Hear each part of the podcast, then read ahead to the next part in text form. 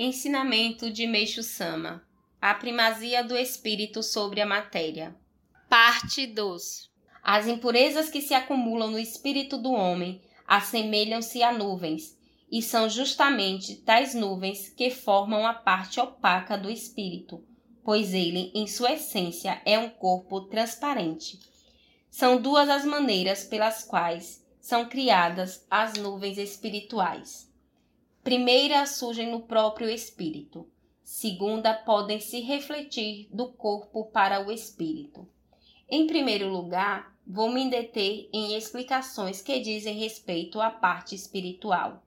Verticalmente, o homem é constituído por três níveis concêntricos distintos.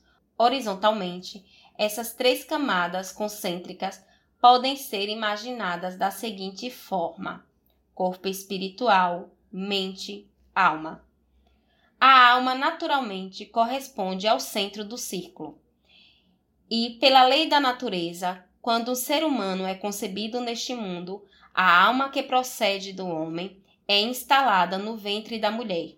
Como se sabe, a alma por si só corresponde a um pontinho infinitesimal. Só que cada alma tem individualidade própria e exerce absoluto controle sobre a pessoa no decorrer de sua vida terrena.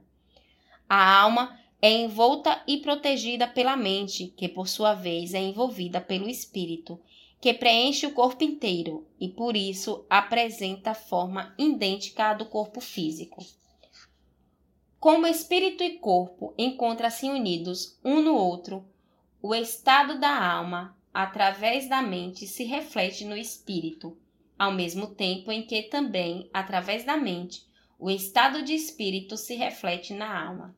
Assim sendo, alma, mente e espírito encontram-se interrelacionados, podendo ser considerados uma trindade. No decorrer de sua existência terrena, o ser humano pratica tanto o bem quanto o mal. Porém, quando as ações do mal superam as do bem, daí decorrem pecados e máculas que acabam anuviando a alma. E são justamente essas as nuvens que encobrem a mente e a seguir o espírito.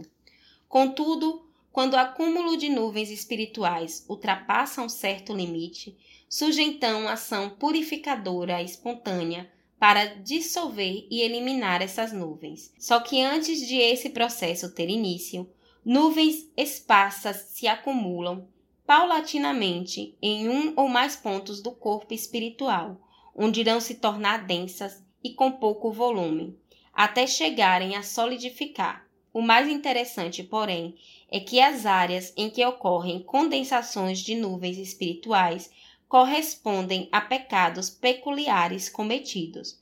Por exemplo, nuvens espirituais se condensarão nos olhos de quem pecou com os olhos, na cabeça ou no peito de quem pecou com a cabeça ou com o peito. Por Meixo Sama, extraído do livro O Tempo Chegou.